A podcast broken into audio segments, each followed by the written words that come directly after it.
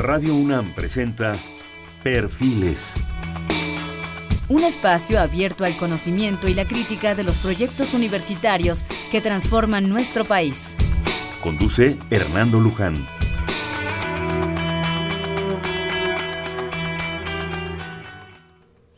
¿Qué tal? ¿Cómo están? Buenas noches.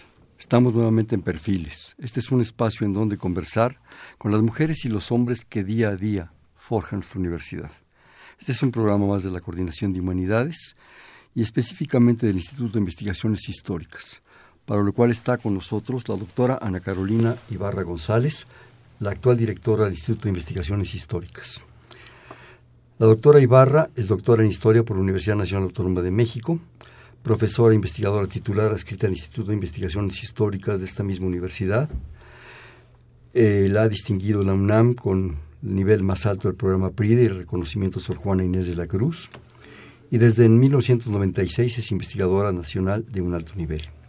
La doctora Ibarra ha publicado varios libros, Clero y Política en Oaxaca, El Cabildo Catedral de Antequera de Oaxaca y el Movimiento Insurgente, El Colegio de Michoacán, el clero de la Nueva España, el proceso de independencia por el Instituto de Investigaciones Históricas. En 2004 coordinó la obra colectiva La Independencia en el sur de México y en 2010 el libro La Independencia en el septentrión de la Nueva España, así como una antología sobre Andrés Quintana Roo y además 12 textos argentinos sobre educación. Sus artículos de la doctora Ibarra sobre las relaciones entre la Iglesia y la insurgencia han suscitado interés y comentarios en México y en el extranjero, siendo los más recientes La justicia de la causa, razón y retórica del clero insurgente de la Nueva España, publicado por la Universidad de Navarra. En su anuario de Historia de la Iglesia, Religión y Política, Manuel Sabino Crespo, un cura párroco del sur de México, también ha tenido extraordinarios comentarios. Este último obtuvo la mención honorífica que otorga el Comité de Ciencias Históricas al mejor artículo de historia colonial. Ha publicado más de 40 trabajos, entre artículos, capítulos de libro y reseñas críticas sobre temas relacionados con la independencia, la historia política, la historia de las regiones y la historia de la Iglesia. Desde 1980, la doctora Ana Carolina Ibarra imparte clases en la Facultad de Filosofía y Letras, de manera que se ha dedicado a formar alumnos de licenciatura y de posgrado, que ha dirigido tesis en ambos niveles. Ha sido profesora invitada en diversas instituciones como el Colegio de Michoacán, la Universidad Autónoma de Sinaloa, el Instituto Mora, la Universidad de la Sorbonne en París, el Instituto Ravignani de la Universidad de Buenos Aires. Ha formado varias generaciones de historiadores y dirigido varios grupos de investigación, uno de ellos, muchos de ellos más bien, con un respaldo institucional. Actualmente la doctora, como ya les decíamos, Ana Carolina Ibarra, nuestra invitada, es directora del Instituto de Investigaciones Históricas de la Universidad Nacional Autónoma de México. Bienvenida, buenas noches. Muchas gracias, Hernando. Muchas gracias por invitarme a Perfiles. Es un honor y un gusto estar con ustedes, contigo, con tu auditorio en este programa. No, pues más bien el gusto es para nosotros. Cuando, cuando comentamos la posibilidad de este programa, realmente a mí me dio mucho gusto. La historia, lo comentábamos, es, es una maravilla. Pero también comentábamos hace un momentito que eh, tenemos un gran prejuicio con la historia. Prejuicio que nos han improntado así como, como en la conducta animal, ¿verdad? En el sentido de que fechas, nombres, y, es un mundo, es un mundo de datos, de cosas los que carecemos de buena memoria verdaderamente es un sufrimiento. Es aquello un cuesta arriba. Pues yo creo que la historia, cuando le toma un otro sabor, y vaya que tú se lo has tomado, es hermosa, es apasionante, es, es muchas cosas que solamente ahí se, se plantean. Yo quisiera, antes de, que tomaras la palabra, ya te imaginas que traigo aquí a Mark Bloch, Sí. De repente que leíamos algunos pequeñísimos fragmentos, por digo, leer a Mark Bloch, y se lo recomendamos a nuestros escuchas, que, que, yo creo que definen nada como, como este francés, ¿verdad? Y dice Mark Bloch en el libro Introducción a la Historia del Fondo de Cultura Económica, se lo recomendamos, bueno, yo supongo que tú también. Claro. Dice, la palabra historia es muy vieja, tan vieja que ha llegado a cansar pero solo para relegarla en el último rincón de la ciencia del hombre, especie de mazmorra donde arrojan los hechos humanos, considerados a la vez los más superficiales y los más fortuitos, al tiempo que reservan a otras áreas todo aquello que les parece muy importante. Pero la historia es, es extraordinaria. Y indispensable, diría yo. Aunque a veces parecería que el mundo puede prescindir de ella, ¿verdad? Por favor, ¿qué es la historia? ¿Para qué sirve? Desde el fondo de tu corazón, que ya te estoy viendo la mirada. Desde el fondo de mi corazón, pues eh, la historia es algo más presente de lo que pensamos, no merece efectivamente, como dice Mark Bloch, estar ahí en algún rincón, merece estar más viva. Yo creo que los desafíos del presente plantean y obligan al conocimiento histórico. Estos días que han sido fuertes para el mundo, nos lanzan de frente una cantidad de cosas que desde luego el público en general no puede resolver. Y incluso los, los historiadores que trabajan una historia nacional mexicana, pero yo creo que ponen enfrente de nosotros la necesidad de voltear al pasado para explicarse una cantidad de cosas y de hacerlo como lo hacen los, los historiadores, los buenos historiadores con ese rigor, ese cuidado, esa finura para poner en equilibrio el dato, el elemento de análisis y intentar una suerte de interpretación. Entonces, yo creo que la historia está más presente de lo que pensamos. Tiene mala fama, sin duda alguna. Cuando yo hice un libro escolar, los chicos a quien entrevisté me decían que, que les daba pena decirme que no les gustaba porque tenían una cantidad de fechas que les repetían y una y otra vez. Entonces, bueno, eso por sí mismo quizá no tenga sentido, pero si lo conectamos con los grandes temas, con los grandes interrogantes y con las cosas que se suscitan, en otra época la historia no estaba relegada, ¿no? La aprendían todos los grandes gobernantes de muchas épocas y es en un periodo reciente, a lo mejor por causa nuestra también, de nuestra falta de cercanía con, con nuevos métodos, de nuestra falta de cercanía con algunas cosas, pero yo creo que se va superando, ¿no? Y sí, la historia está más viva en la medida en que el presente nos plantea grandes preguntas que requieren información histórica y capacidad de análisis. Y ahí es donde pues eh, puede echarse a andar el interés por la historia, sobre todo con el gran legado y la riqueza como lo que tú acabas de leer de Mark Bloch y de otros tantos que nos dan grandes lecciones. Ha habido en, en la historia de este país y en la historia del mundo grandes historiadores que merecen ser leídos con todo cuidado porque es un pensamiento que conjunta la riqueza del trabajo histórico, pero que no es ajeno también a lo que se produce en otros campos de reflexión. Claro. Ahorita que comentabas de, la situación de lo que estamos viviendo actualmente, que, que realmente es impactante, ¿no? Eh, estamos bombardeados, agobiados por los medios de comunicación, que desgraciadamente, y estoy emitiendo opiniones muy personales, de repente son muy tendenciosos. Ahorita se nos hace ver que, bueno, lo que ha sucedido concretamente en París, en Bélgica, en Francia, y que puede seguir sucediendo en Europa, desgraciadamente, es terrible. Es impresionante. Y hay antecedentes, lo de Nueva York, en fin, todo esto. Pero yo les, yo les pediría, y si me lo autorizas, Carolina, y si no me reprimes, por favor, me reprendes aquí, por favor, con toda tu, tu capacidad histórica, que para emitir juicios acudamos a la historia. Leamos lo que fueron las cruzadas. ¿sí? 1093, ¿sí? el Papa Urbano pronunciándose contra los infieles, ¿sí? en una cruzada con intereses muy fuertes, muy fuertes, eh, peleando contra los infieles. Los infieles, hace casi mil años, eh, prejuiciando a toda Europa sobre el asunto sin conocer realmente lo que era aquello, el derecho a la diversidad. ¿sí? Y yo no defiendo nada, ni estoy a favor de nada, simplemente veamos los hechos. ¿sí? Encabezada por Godofredo de Bullón, ¿sí? uno de los grandes, grandes cruzados, un, un guerrero terrible, ¿sí? Que para que se den una idea, en la tercera batalla, de, no recuerdo el nombre, es un nombre árabe, no, no, lo tengo en la memoria, toman una ciudad y sacrifican 30.000 gentes, que incluía cristianos ortodoxos, judíos, desde luego miembros del Islam, sí, violan, matan, comen gente, en fin, ¿no? Y eso, curiosamente, el otro día lo vi yo en la televisión, se sigue enseñando en las escuelas del Islam. De los y se habla de los cruzados, han salido las declaraciones, y se habla que también esos son infieles. ¿Qué pasa?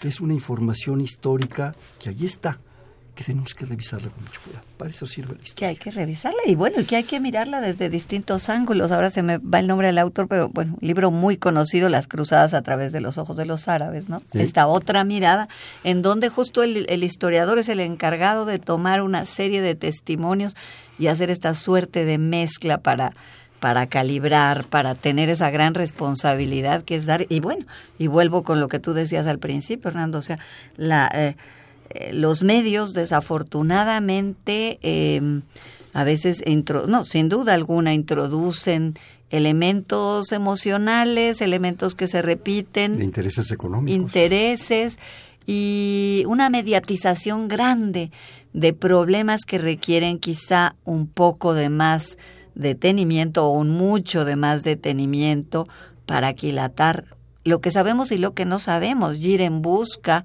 del consumo. Afortunadamente también hay aquella buena prensa, aquellos buenos medios que nos acercan a análisis recientes, por suerte, más equilibrados y serios de conocedores a los cuales hay que ir para irse aproximando con una dosis de responsabilidad a una postura o a una opinión respecto de esto sin dejarse ir por esta avalancha a veces emotiva, ahora con grandes dosis visuales, ¿no? Con la posibilidad que tenemos de ver todo esto y que suscita, pues entonces, bueno, de pronto hay que volver a, a la reflexión, a la lectura, a acercarse buenos materiales y nos topamos obligados con una cosa impresionante, que es tener que ver la historia también, y esto es un desafío difícil, pero que no es, no es ajeno a nuestro propio pasado eh, colonial, por llamarlo de alguna manera, ni de todos los tiempos, que es mirar un mundo que interactúa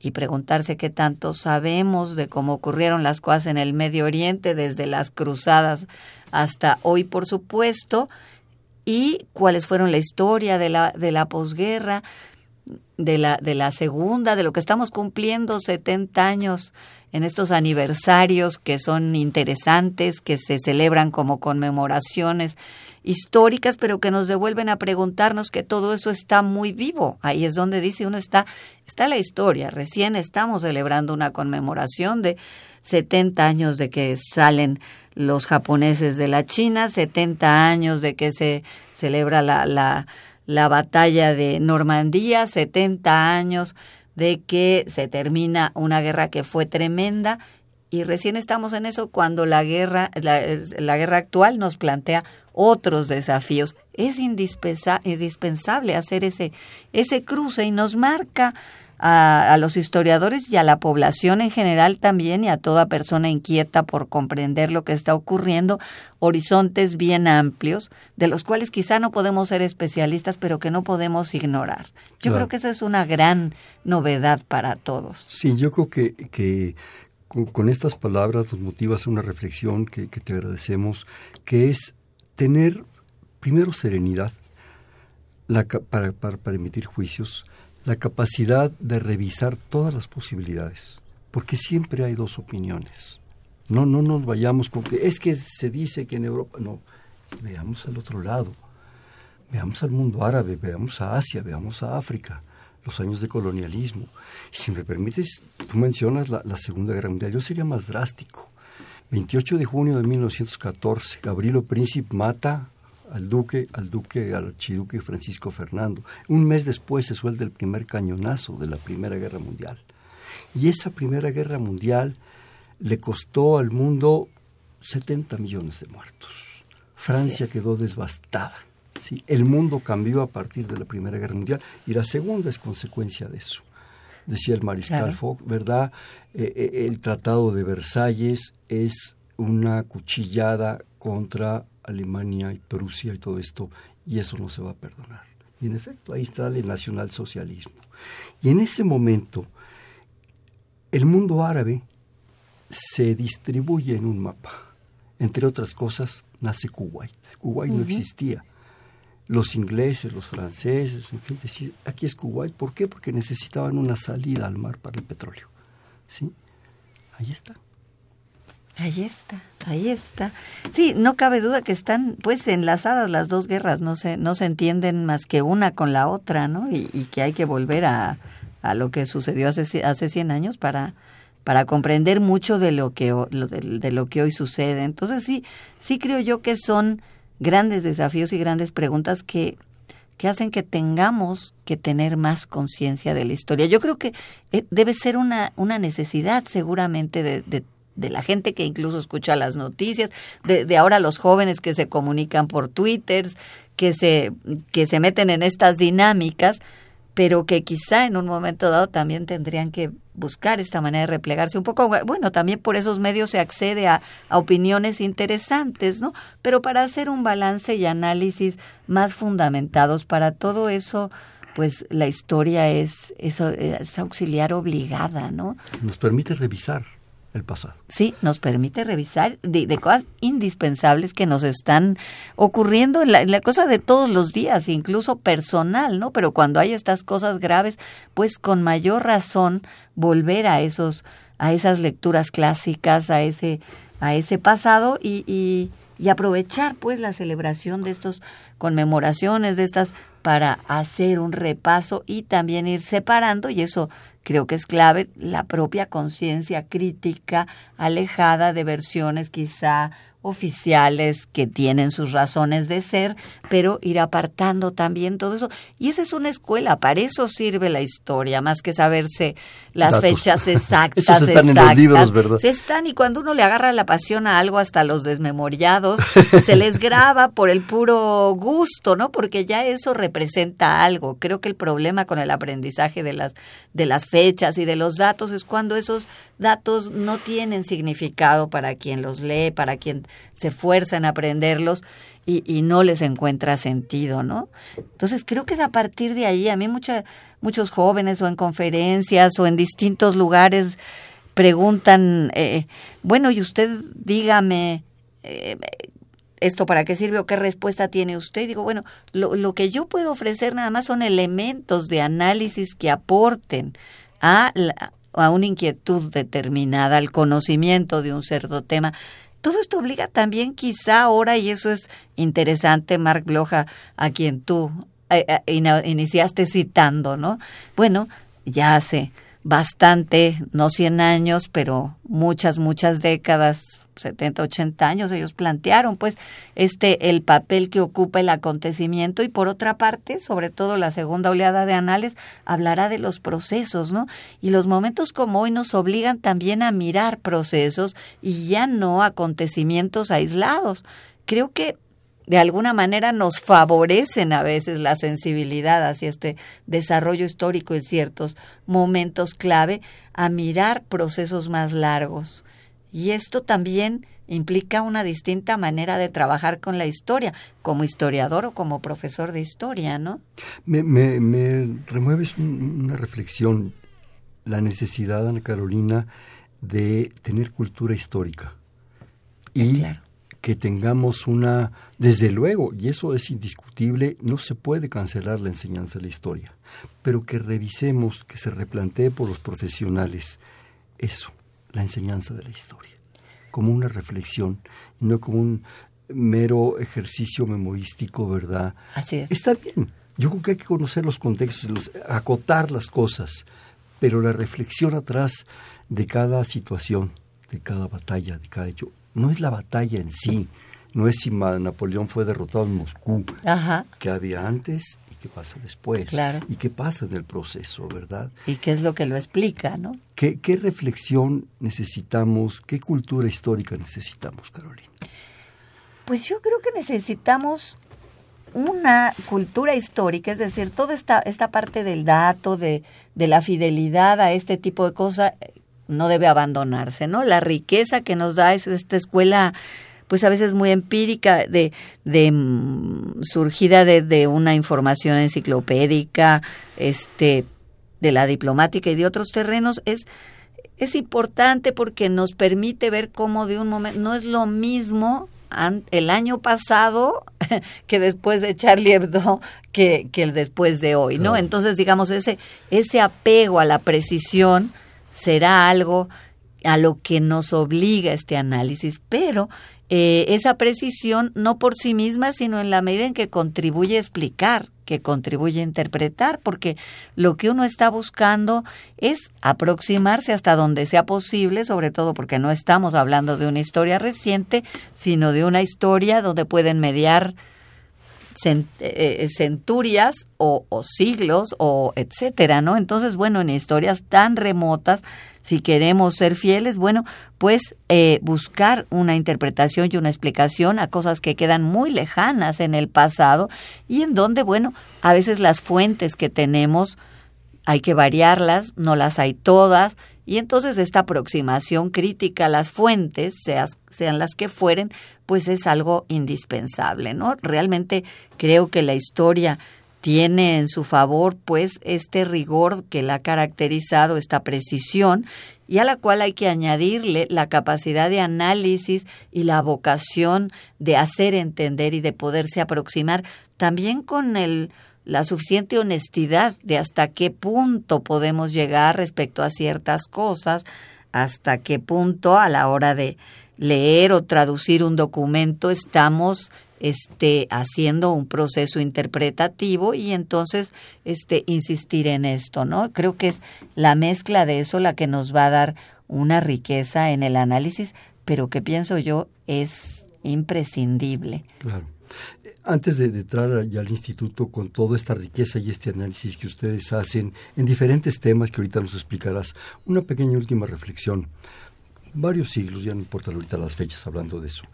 Eh, en la batalla del paso de las Termópilas, en que aquellos 300 espartanos, y estamos hablando de, no sé, 2.500 años, si no se detiene al ejército persa, yo no sé qué cultura occidental tendríamos ahorita. La historia, la leyenda, como tú quieras, dice que aquellos 300 espartanos valientes que mueren todos, ¿sí? Los detienen. Y bueno, y otras circunstancias, no nomás es ese hecho puntual. Tal vez ahorita todos seríamos parte del Islam. ¿Verdad? Interesante. Interesante. Interesante ensayo de historia contrafactual de ver qué habría pasado si no. Sí, eh, los hubieras no existen, ¿verdad? Así, sí, pero, pero, si hubieran pasado por las Termópilas, ¿qué seríamos ahorita? Pero hablemos del instituto. Platícanos de ese maravilloso instituto que creo que tienes el privilegio de dirigir.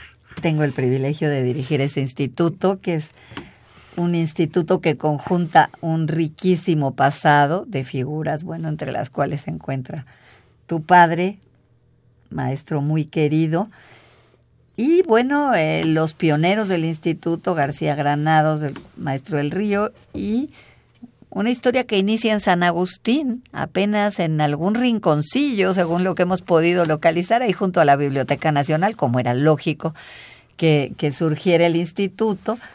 Eh, y estamos cumpliendo 70 años nosotros también, hablando de aniversarios, 70 eh, años de que fue creado el instituto. Se habían creado antes, curiosamente, bueno, o no tan curiosamente, sociales, y el mismo estéticas, que uno pensaría que a lo mejor estaba más hermanado, pero nos gana por cinco añitos, de modo que pues es un, también nos, antes de esto ya había estado, estaba jurídicas, ese era el panorama cuando surge históricas. Ajá, exacto, con, con el maestro Fix, ¿me equivoco? Sí, casi. Eh, casi creo, ¿no? Que son de los fundadores, al menos de Ciudad Universitaria ya. pero Fix Amudio. Sí, Fix Amudio, claro, padre de, de, Fix, Fierro, claro. Y bueno, esas son las primeras generaciones ya cuando se trasladan a CEU.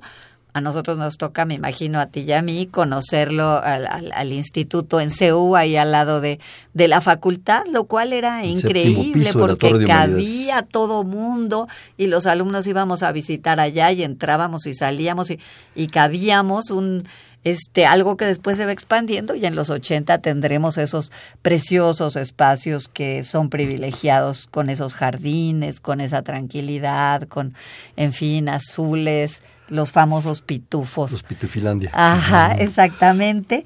Y que ahora, bueno, yo este experimentamos todos los institutos y también con los procesos de renovación eh, de la planta académica, pues un pues un rejuvenecimiento grande, ¿no? Si marcáramos la etapa de inicios eh, primero en los 40, en el 45, luego en los 60, este proceso ya de incorporarse a ciudad universitaria con todo el ímpetu, ímpetu que eso va a significar y luego eh, pues en los 80 los pitufos yo creo que ahora de nuevo eh, tenemos eh, una desafíos interesantes en, en todos los institutos, no nada más en históricas, pero en históricas muy particularmente por las temáticas, por las líneas, por una cantidad de cosas que me parece a mí que, que sí representan y en ese sentido me siento muy privilegiada de tener la oportunidad de poner un granito de arena en esta historia del Instituto de Investigaciones Históricas. Y pues de disfrutar a decir verdad, la relación con mis colegas y los proyectos nuevos. Como tú sabes, y tú mejor que nadie, mm.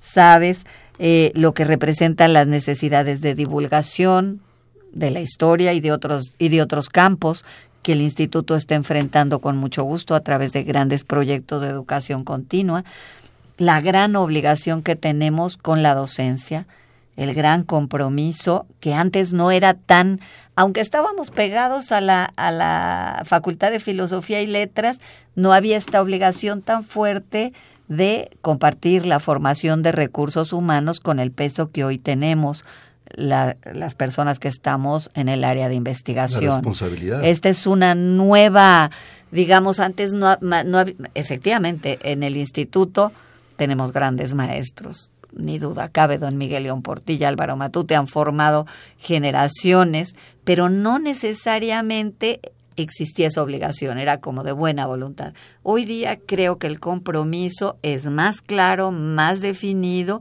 y que esto permite, y bueno, además representa un desafío a nuestras temáticas, porque de pronto te encuentras que los jóvenes empiezan a pedir ser dirigidos sobre tal o cual cosa. Y empiezan de manera tan insistente, no porque se les ocurra una, sino que ya hay ciertas insistencias que no siempre tenemos cubiertas y que de pronto son estos estudiantes de posgrado. Nosotros participamos en dos posgrados, en el de historia y en el, y en el de arquitectura como entidades participantes, y de pronto salen ciertas líneas, lo cual nos coloca en la necesidad de ver la manera en que podemos encarar ciertas temáticas. Esto es una novedad interesante de los últimos años, que diré yo, 15 años quizá, por allí, y le da una fisonomía distinta al, al instituto. El instituto es muy concurrido tanto por esta gente que te menciono que va a actividades de educación continua muy novedosas, como por los jóvenes que concurren a las asesorías de sus tesis o aún en un periodo tuvimos incluso las clases impartidas allí dentro del, de las aulas del instituto. Lo que ocurrió es que de pronto ya se volvieron insuficientes y nos fuimos, como se inauguró el gran edificio de posgrado, bueno, ya todos volvemos allá, pero sí le da otra dinámica. Y yo creo que, que también uno de los retos, no sé, por favor me corriges, es eh, que ahora yo creo que hemos volteado mucho a ver la historia del México moderno, el México por revolucionario, que es apasionante, que realmente nos marca en nuestra actualidad, ¿sí? Yo creo que hay un interés, percibo yo, no sé si estoy equivocado, por favor me corriges, como te digo, que hay mucho interés en ese México que lucha intensamente por entrar en la modernidad, en la democracia, en acabar con el caudillismo, en aquellos viejos generales revolucionarios.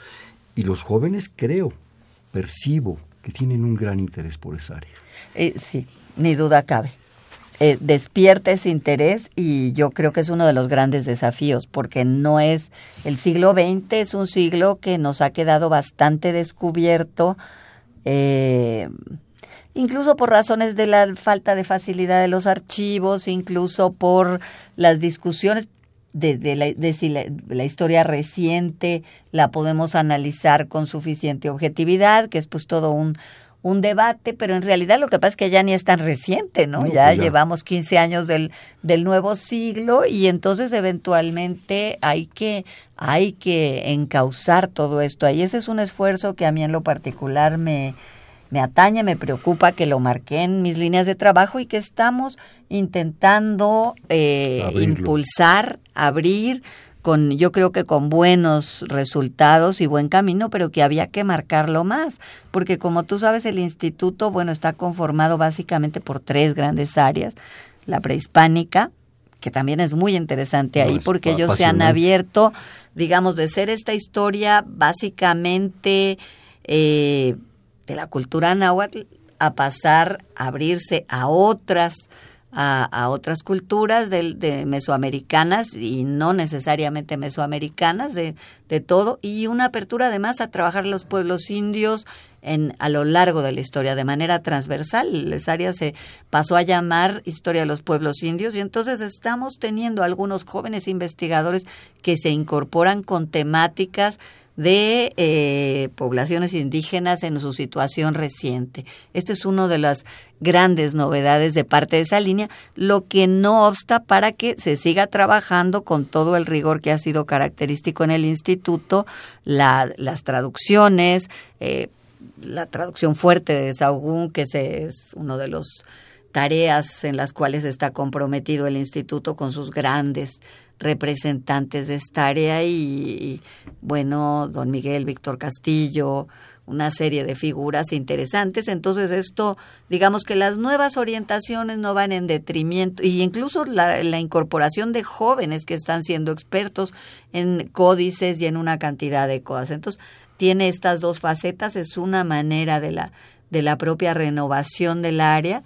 El área colonial, que ha sido muy fuerte, muy bien distribuida, importante y que recién ahora también se abre a la historia atlántica, pero también a la historia del Pacífico. Entonces ahí tenemos grandes novedades en tanto pues eh, sin duda los trabajos sobre Filipinas se había colaborado. La influencia de Asia, ¿verdad? Así es. Entonces, ahí hay todo un polo en proyectos internacionales muy, muy atractivos, que es una línea pues de las, de las novedades que se están trabajando en proyectos interinstitucionales muy ricos con España en lo particular, pero también ya sabes que tenemos en China este una oficina, entonces la idea es también mirar hacia allá y, y hay algunos avances importantes.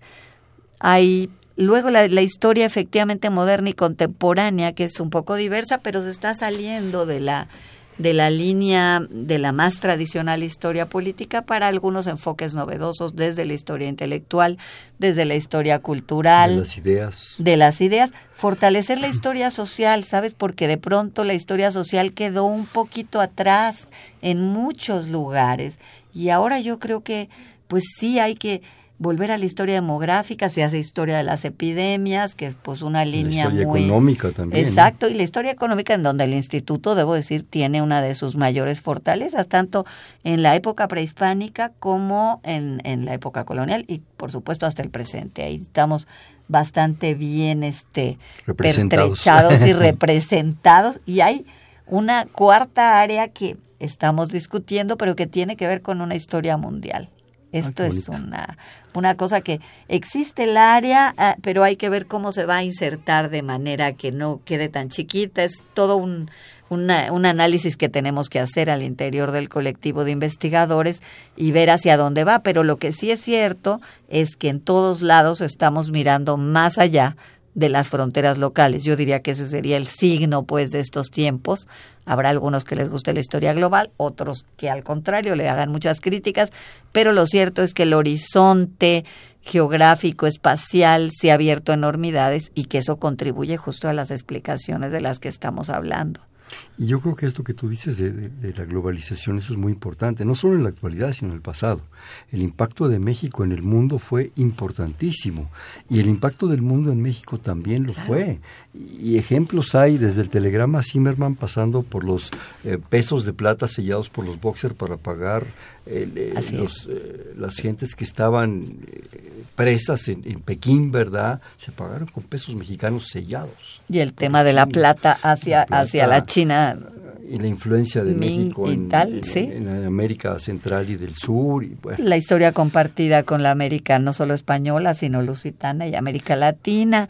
Y lo que significa tener dos mil kilómetros de frontera en el norte. Así es, que ahí, bueno, este, el doctor Bosch, bueno, dejó buenos relevos y por fortuna una tradición fundada en el instituto y muchos de nuestros bueno, no muchos, algunos de nuestros investigadores se han empeñado pues en seguir esa línea, que ahora también con investigadores jóvenes estamos renovando y, llevando. Pues es muy interesante porque esta llegada de, de investigadores jóvenes pues va a fortalecer algunas va, va, va, a representar un relevo y en otros casos a, abrir líneas nuevas. Entonces eso ha sido muy, muy interesante. Carolina, vamos encarregadísimo. Ya se me está olvidando hacer el corte de, estaciones, si me permites. Estamos en Perfiles, un espacio en donde conversar con las mujeres y los hombres que día a día forja nuestra universidad, un programa más de la Coordinación de Humanidades. En esta ocasión del Instituto de Investigaciones Históricas está con nosotros su actual directora, la doctora Ana Carolina Ibarra González. Estamos en el 5536 8989. Les repito, 5536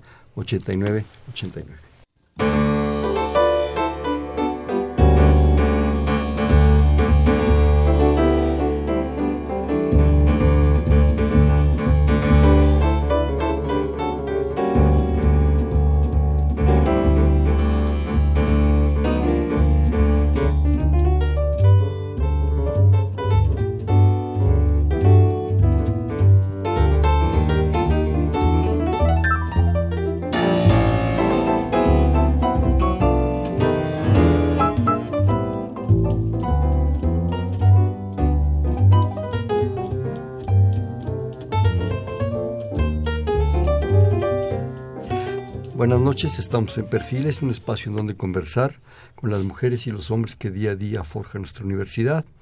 Les comentamos que estamos platicando con la doctora Ana Carolina Ibarra González, actual directora del Instituto de Investigaciones Históricas, en el 5536 8989. La proyección, el futuro, los retos, y no solo del instituto, yo creo que lo que se hace en el instituto, lo que se produce en el Instituto de Investigaciones Históricas de la Universidad Nacional, impacta en el país, en la enseñanza de la historia, en la visión de la historia, en, espero, poder a los gobernantes, sean quienes sean, influirlos un poco para que revisen desde los métodos de enseñanza de la historia, que buena falta nos hace, que conozcamos qué es México, si somos nación, si somos patria, qué significa todo eso, pero además, yo creo que eso que comentábamos hace un momento, si me permites nuevamente el comentario, la cultura de la historia, el amor por la historia, el percibir ese mundo integrado, apasionante, que no nos haga puntuales en nuestra concepción, en nuestra visión del mundo, que nos haga no nacionales, sino mundiales. Pues ya has dicho ya has dicho todas las grandes cosas. Yo solo voy a quizá ampliarlas y a documentarlas en el sentido de, bueno, la riqueza de la historia. Yo creo que eso es algo que, que es nuestro deber transmitir, la riqueza, la complejidad de los procesos históricos, que es la riqueza y la complejidad del ser humano, al fin, como tú bien lo dices, y en ese sentido nuestra relación con las disciplinas hermanas y con las no tan hermanas, yo creo que debe ser cada vez mejor, ¿no? Eh, por fortuna estamos en tiempos que ya no se nos deja tan fácilmente ser endogámicos o autorreferentes. Creo que uno de los de los primeros también desafíos es acercarnos a las a las dependencias afines para complementarlas, para eh, fortalecerlas, para tomar de ellas lo que nos viene bien y todo este trabajo de articulación en esta gran, gran universidad es una obligación. Me parece que el proceso reciente eh, hacia la rectoría también nos ha dejado algo en que debo decir que el instituto tiene un gran mérito, que es el trabajo con los más jóvenes. Eh, sobre todo de las generaciones jóvenes recientes, encabezados por algunos colegas. Se ha trabajado con los jóvenes hacia la investigación, un proyecto de la Coordinación de Humanidades también, y eh, con las preparatorias en la Olimpiada de la investigación en la nación de la historia del, en la Olimpiada, pues, pero con la parte de la historia, tanto en la nacional como en la universitaria, que tiene poco menos de ocho años de haber sido creada, y en donde debo decirte el instituto, y no lo estoy eh, por, al, por halago, pero sí marcando que ha habido una gran respuesta a esas iniciativas de parte del instituto, que es activísimo todo el tiempo haciendo reactivos, etcétera, etcétera. Entonces, esto este, está allí y eso nos parece que nos va ayudando no solo a captar vocaciones, sino a estimular también las... Eh, eh, a los jóvenes que tienen este, este, este proyecto y que son buenos y que van siendo premiados. Creo que eso está ayudando mucho, mucho a perder el miedo a la historia. También creo que estas nuevas inserciones van mostrando otra otra forma de hacer historia y que eh, a lo mejor ya no me pasaría si vuelvo este, a hacer un libro de historia que me dijeran que la historia no les gustaba, como yo decía al principio de este programa, porque noto que sí este trabajo ha venido incidiendo en una mayor simpatía, por lo menos de los gentes jóvenes que atraviesan por nuestras preparatorias cuando se trabaja con ellos. Eso ha sido una labor importante. También hacia la mayor especialización, pues sin duda alguna la posibilidad de desarrollar líneas nuevas que las reclame el presente y que las reclame este país, yo diría que es desde luego nuestra prioridad y el y el estatuto en su primera línea, ¿no? Aquello de los grandes problemas nacionales que son tan sensibles. Hoy partimos de los internacionales, pero no hay duda que los problemas nacionales exigen también de la mirada de la historia para una mayor comprensión, desde los políticos mismos en sus análisis, así como los comunicadores, así como la gente en común, para perderse menos en esa complejidad.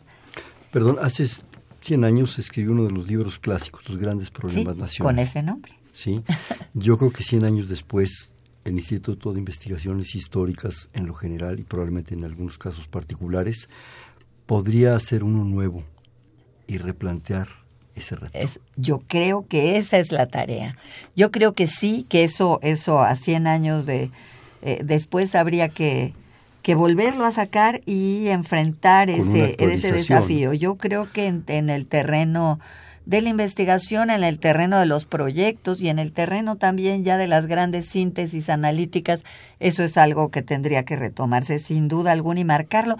Y en el contexto también riquísimo de una mirada ya obligada hacia lo internacional, porque efectivamente las redes de investigación son un hecho, el instituto vive muy comunicado, tiene sus lugares con los cuales tiene mayor cercanía, eh, pero prácticamente bueno, no te puedo decir a veces los itinerarios de gente que viene y que va para ver problemas eh, comunes en términos de desigualdad, que son algunos de los temas que abren y que no solían serlo. Yo creo que este esfuerzo pues sí tiene que ser discutido, conversado y orientado para eh, no correr el riesgo de la dispersión, porque bueno, aquí eh, la institución permite, precisamente nos permite potenciar y impulsar determinadas cosas. Entonces, allí es muy importante el trabajo con la comunidad de historiadores en las áreas o en las grandes líneas temáticas que nos permitan darles continuidad y que no queden en una cosa aislada, ¿no? A veces los sistemas de evaluación no nos dejan más que trabajar individualmente, atajar cosas, pero creo que es un momento para repensar eso y orientar pues los esfuerzos a manera de potenciarlo. Ahora, difusión, apoyo, proyección urgente tenemos que tener. Tenemos una muy fuerte educación continua los últimos y con temas muy variados, pero por decirte un, un ciclo de educación continua súper concurrido fue el, el, curso de historia mundial, en donde se vio desde eh, los orígenes hasta eh, la historia lo más reciente posible, cubriendo a lo largo de un año con un público muy asiduo inscrito ahí, que pidió que lo repitamos este año, se va a repetir de nuevo, hay un gran deseo. Muy exitoso también el de Historia de España, que nos es indispensable y que no siempre, claro. Entonces, bueno, este también lo tuvo el año anterior, entonces hay, hay ahí un esfuerzo grande y debo decir que el instituto se ha convertido en un sitio a donde ya concurre la gente. A veces la gente, más allá del trabajo técnico de la Secretaría Técnica, que es eficientísimo, se volvió ya un lugar.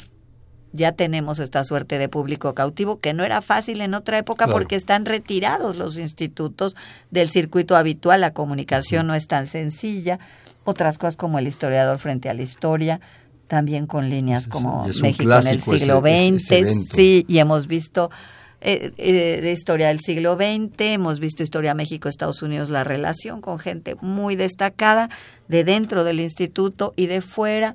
Entonces, eh, en ese terreno se está haciendo mucho. Nos duele la cabeza con nuestros libros, como tú te lo debes imaginar, Hernando. Que además hay libros, perdóname, maravillosos. Claro, pero nos duele con la distribución de nuestros libros.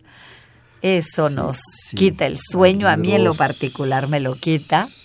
De veras, ir a, ir a la, bueno, desde luego las librerías de la universidad, pero la librería que está en el propio instituto, allá a la entrada, de veras es, es casi que llegar con la quincena completa. Sí. Porque hay cosas excepcionales. Pues mira, ahora hacemos ferias, la de primavera y la de invierno, y nos va muy bien, la gente concurre, pero hay que mover esos libros, hay que llevarlos a las mejores distribuidoras, hay que llevarlos ahí donde la gente va y la gente que no se anima a ir, porque ciertamente uno, o en momentos como el Bicentenario, por ejemplo, la gente el público en general, profesionistas o lo que fuera, no especializados en historia, buscaba libros y no siempre los de la universidad estaban allí colocados, a pesar de la riquísima producción que tuvimos, porque si en alguna línea es fuerte el, el instituto, es en la historia de la independencia. Recién hablabas del maestro de la torre, Virginia Guedea, una cantidad de gente este, de una línea que es muy socorrida. Entonces yo creo que una de mis grandes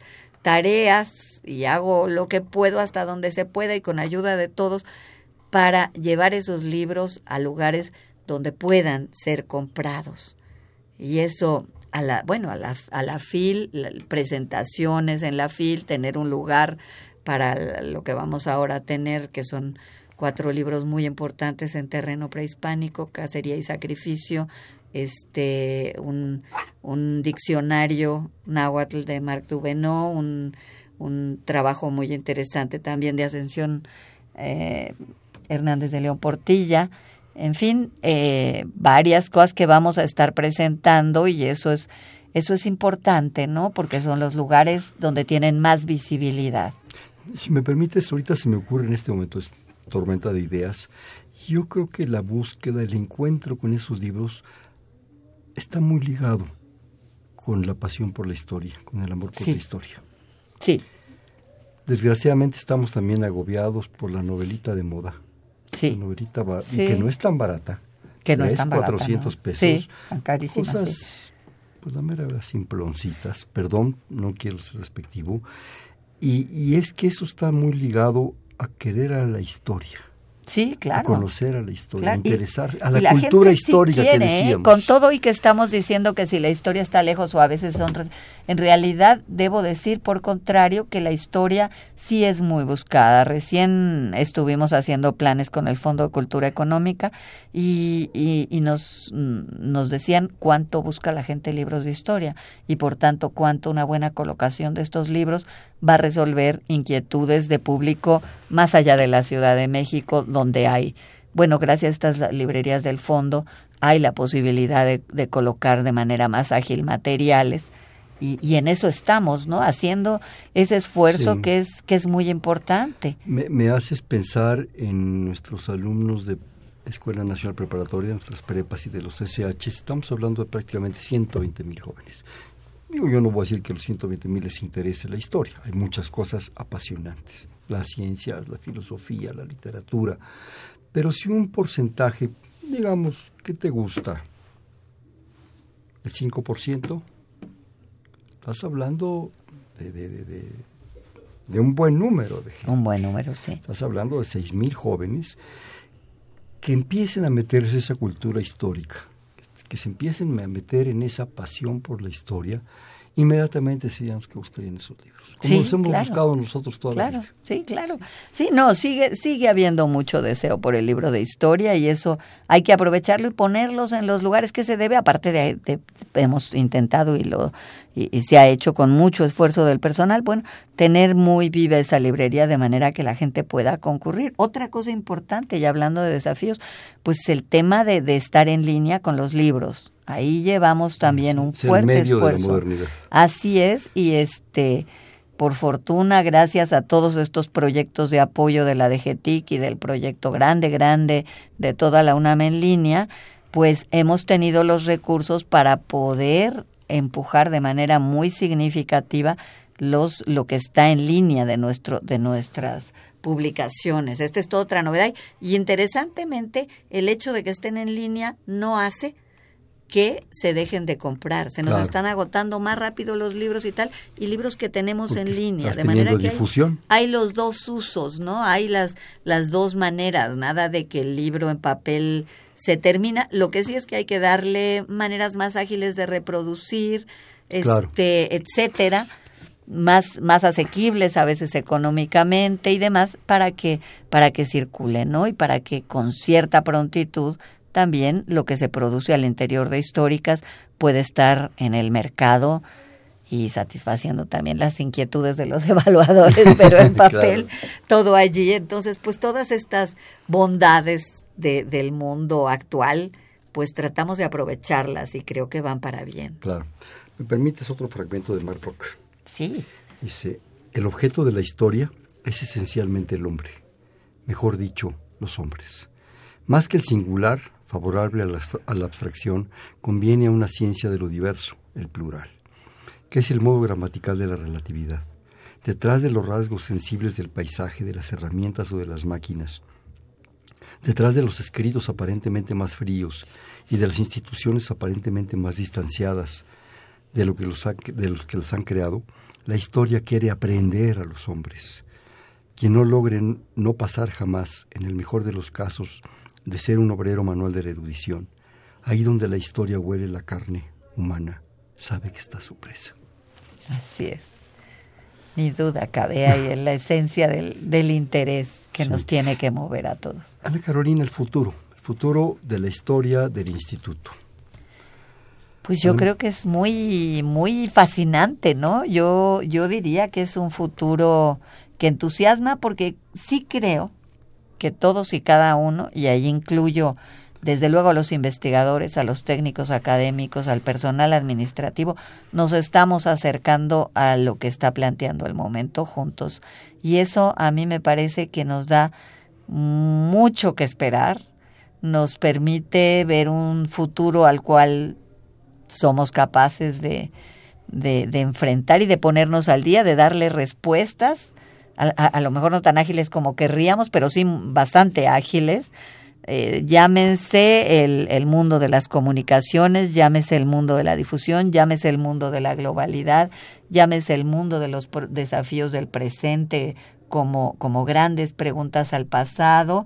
Y, y bueno, y de, y de contribuir en esta institución maravillosa que tenemos a, a formar a las siguientes generaciones, que creo que son pues los cuadros que van a asegurar que este momento que yo considero un momento privilegiado para el instituto y que para mí pues es un, un gran gusto y un gran honor que este momento pueda tener una continuidad y justamente gracias a la formación de los cuadros que irán renovando el trabajo histórico. Creo que se ha hecho mucho en los últimos 15 años, quizá 20 más, no sé, por ir abriéndose un lugar en, en el campo de la difusión y ya no solo en el, en el del conocimiento, eso nos da un lugar más próximo a la gente.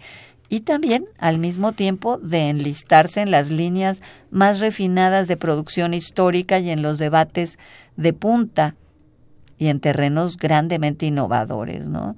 Entonces yo pues lo veo con mucho entusiasmo, con mucho optimismo, aunque sé que el mundo no da para ser muy optimista, yo debo decir que desde mi tarea yo soy muy optimista respecto al porvenir. Yo creo que aunque el mundo no dé, hay que hacerlo. Ni duda cabe. Y eso yo creo que habla de un poco de las fortalezas, de la dependencia, de la gente sobre todo. La dependencia es muy importante, pero de repente siento que es una abstracción. Son las gentes, de todos, desde tu responsabilidad hasta, no es el último, hasta el, hasta el que sea, ¿verdad? En la parte administrativa, en la parte eh, de investigación, en la parte de docencia. Yo creo que esas son las fortalezas. Esas son las fortalezas. Yo sí lo creo y cuando hay fortalezas hay que agarrarse de ellas justamente para tener la fuerza de enfrentar cualquier adversidad. Nos quedan un par de minutos. ¿Alguna última reflexión, algún comentario, por favor? Pues nada, agradecerte y, y reiterar pues que tú entre nosotros eres parte de la casa, parte de, de, en fin, que es muy grato estar aquí contigo hablando del instituto en el cual estuvo el maestro Luján y eso pues me alegra en un doble sentido porque es una manera de recuperar su historia, sus fortalezas y de pues ser leal al instituto y a tu cariño y el aprecio que le tienes. Entonces, pues eso diría yo. Fuera de eso, creo que tenemos eh, toda la energía y toda la el, el, bagaje y el antecedente que nos permite sortear un muy buen futuro para, para las, los próximos años de este instituto que tanto tú como yo queremos. Yo que sí. Este, rápidamente un comentario que no quisiera que se quedara. Las implicaciones que tendría el impacto del, del instituto y eso en la enseñanza de la historia a nivel de primaria, que creo que de ahí surge la semilla en desgraciadamente un minuto. ¿Qué pensarías tú de eso?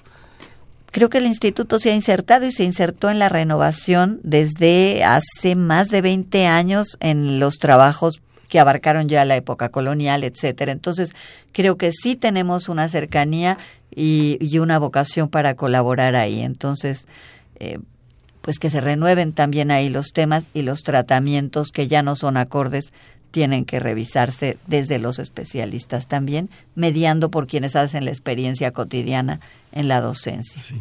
Por último, una última frase de Mark Bloch. Dice, eh, para decirlo todo en una palabra, las causas en historia, más que en cualquier otra disciplina, no se postulan jamás, se buscan.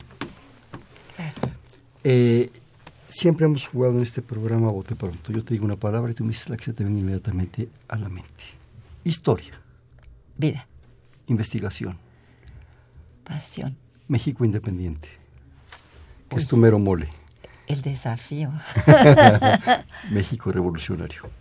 México revolucionario, saliendo del paradigma. México moderno. ¿Moderno? Bueno, siglo XX. Eh, un vacío grande que hay que llenar un gran esfuerzo que es necesario. México. Complejo, pero muy querido. La UNAM. Uy, el alma de muchas cosas. todo. Uy, ya con eso ya. ¿Y quién es Ana Carolina Ibarra? Válgame. Pues alguien muy apasionado de algunas cosas, algo se ha visto por acá. se nota además, ¿eh? déjame decirte. Bien, pues este fue Perfil, es un espacio en donde conversar con las mujeres y los hombres que día a día forja nuestra universidad, programa de la Coordinación de Humanidades y específicamente del Instituto de Investigaciones Históricas, para el cual estuvo su actual directora, la doctora Ana Carolina Ibarra González. Muchísimas gracias por tu presencia. Muchas gracias, Hernando, a ti. En la coordinación, la doctora Silvia Torres, en la producción, Fernando Pérez García, en los controles, Humberto Sánchez Castrejón, en la conducción, Hernando Luján. Este fue Perfiles, un espacio en donde conversar con las mujeres y los hombres que día a día forjan nuestra universidad. Gracias, buenas noches. Perfiles, un programa de Radio UNAM.